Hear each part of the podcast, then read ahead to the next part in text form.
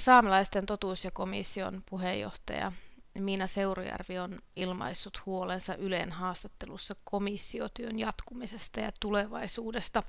Hän puhuu tästä, että ei ole tähän työhön kovinkaan paljon enää rahaa. Komissaari Irja Jefremov, jaatteko tämän huolen? Kyllä toki. Ja, ja koko tuo alku, joka toki oli ihan, ihan työtelijäs aika meille, koska siihen liittyi henkilökunnan rekrytointia ja, ja tämmöisiä käytännön asioita, joissa, joissa tota, niin aikaa meni, mutta jos ajatellaan, että ollaan nyt puoli vuotta toimittu ja, ja tota, niin meillä ei ollut, ollut selvää talouden sellaisesta kokonaiskuvasta, joka, joka sitten näyttää, että ensinnäkin, ensinnäkin oli jo ennen meidän toiminnan alkua oli tätä meille jäänyttä määrärahaa käytetty ja, ja siitä ei meillä ollut tietoa, mutta ei myöskään budjetin sellaista yksityiskohtaista tai ei nyt niin yksityiskohtaistakaan, mutta sanotaan jakoa menoluokkiin, niin sitä ei ollut meillä selvillä. Ja, ja kun sitä sitten alettiin, alettiin peräämään ö, valtiolta, niin kävi ilmi, että, että loppujen lopuksi kaikki tota, niin valmistelut, niihin käytetyt rahat ja sitten meidän komissaarien palkkiot ja, ja vielä tietenkin sitten sihteeristön, kun he aloittivat, aloittivat pääsihteeri helmikuun alussa ja muut sitten yksi maaliskuun alusta ja, ja mm, sieltä maaliskuun lopulta kaksi muuta näitä sihteeristön suunnittelijoita.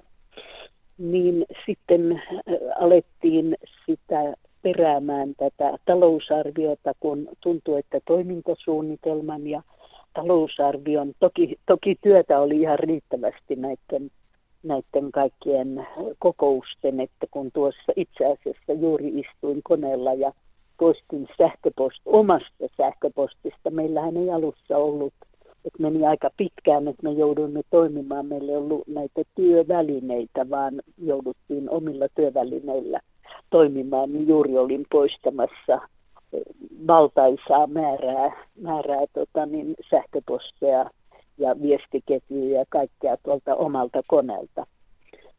Mutta todella, todella tota, niin se osoittautui sitten, kun alettiin niitä laskelmia tekemään, niin osoittautui, että varsinaiseen toimintaan jäi niin kuin huolestuttavan pieni määrä rahaa. Eli sitten sitten kun kuulemisia aloitetaan, niin näihin kuulemisiin.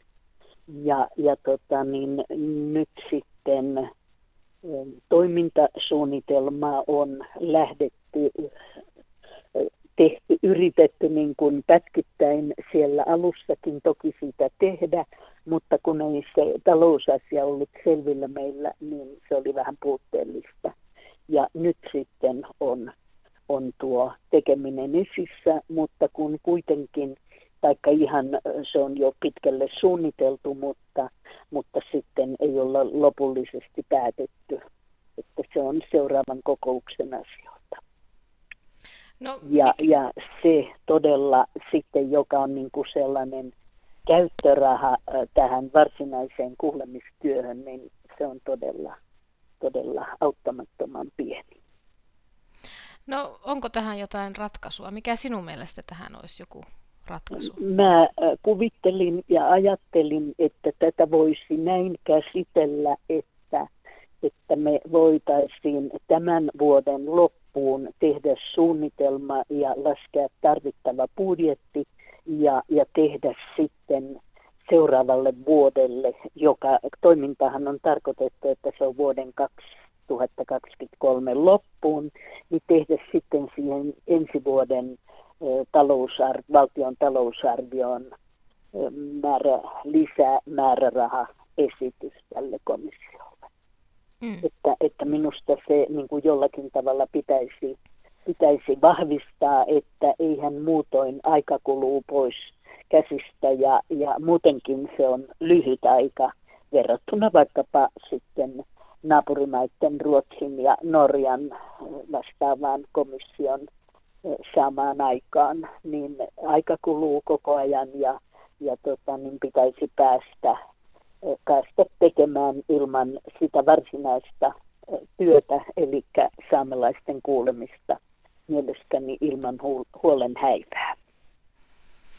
No Miina Seurujärvi kertoo tässä haastattelussa, että komissaareilla on ollut myös haasteena löytää yhteistä aikaa ja pitää näitä kokouksia. Kuinka tärkeänä sinä pidät tätä komissaarin tehtävää? Löytyykö komission työlle tarpeeksi aikaa? No, ainakin, ainakin tämä tota, niin, määrä, mitä meillä on kokouksia ollut, mä en uskalla sanoa ihan mutta kymmeniä tapaamisia etänä ja näin, niin ainakin siihen on löytynyt.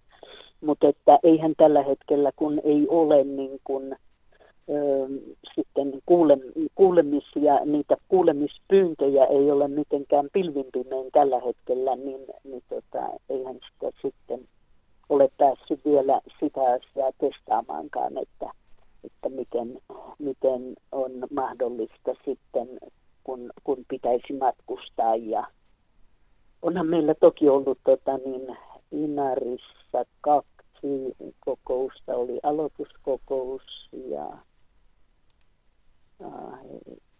vai kolme, kolme näin. Ja Helsingissä tavattiin sitten kertaalleen, että on meillä neljä niin kuin, yhteistä kokousta ollut.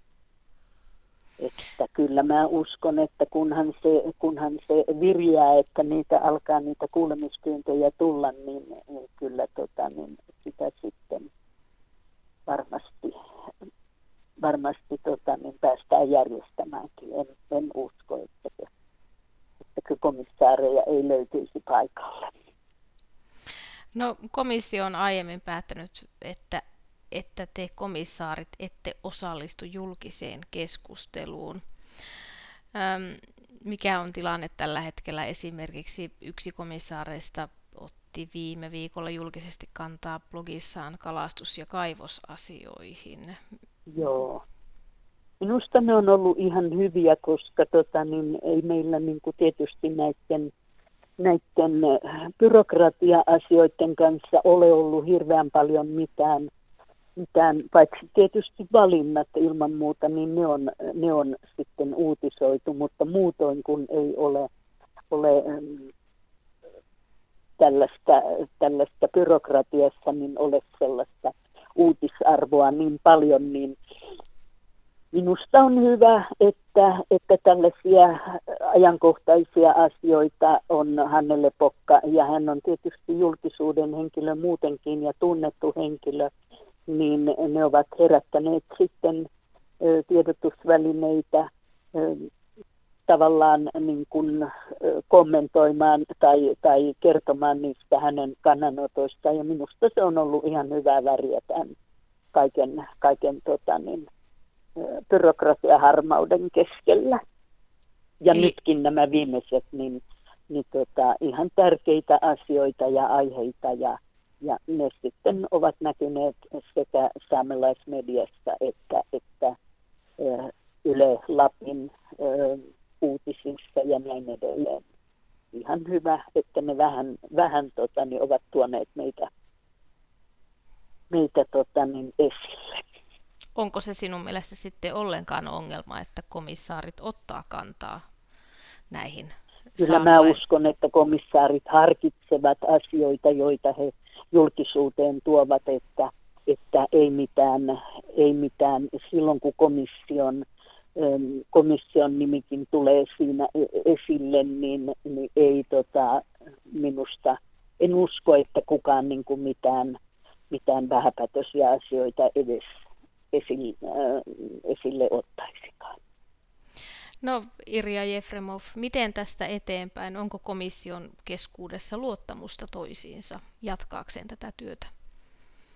Minusta on, on toki, että jos ajatellaan, että viisi ihan eri puolilla ja, ja eri tehtävissä toimineita henkilöitä lyödään yhteen komissioksi tai komissaarien ryhmäksi, niin en mä nyt mitenkään ihmettele, jos siinä, siinä alussa tulee vähän tällaista, että kun ei, kun ei tehtävä ole, ole vielä heti muotoutunut ja kaikkea, niin kyllä siinä kai on tarvittu sitä, että, että me joudumme vähän, vähän ja, ja keskustelu, keskustelu, keskusteluja on käyty kyllä todella paljon, että jokainen, jokainen on tuonut omia ajatuksiaan esille ja näin. En mä, en mä koe, että tämä on mitenkään, mitenkään komission työ, niin kuin, työn esteenä olisi mikään henkilökysymykset. No miten tällainen keskustelu, vaikuttaako se komission omaan uskottavuuteen millään lailla? Mm, jaa, mä en oikein tiedä, että, että mitä tämän, tämän äh, esityksen taustalla on sitten, että miksi. Mä äh, arvelen, että, että komissio itse keskenään keskustelee ja, ja tuo, tuo niin kuin yhteisesti sitten äh, asioita julkisuuteen, jos on tarpeen, mutta en, en näe sellaista. No Irja Jefremov, sinä uskot ja toivot, että komissio kuitenkin pystyy jatkamaan työtään rahapulasta Totta huolimatta. Kai. No rahapula, rahapula tietysti on, on aika merkittävä asia, että, että tota niin, eihän, eihän nyt varmaankaan tarkoitus ole, että että näin merkittävää asiaa, jonka, joka on valtion ja saamelaiskäräjien ja kolttien kyläkokouksen nostama, nostama prosessi, niin että sitä yksityisvaroin tai, tai omalla kustannuksella tehtäisiin.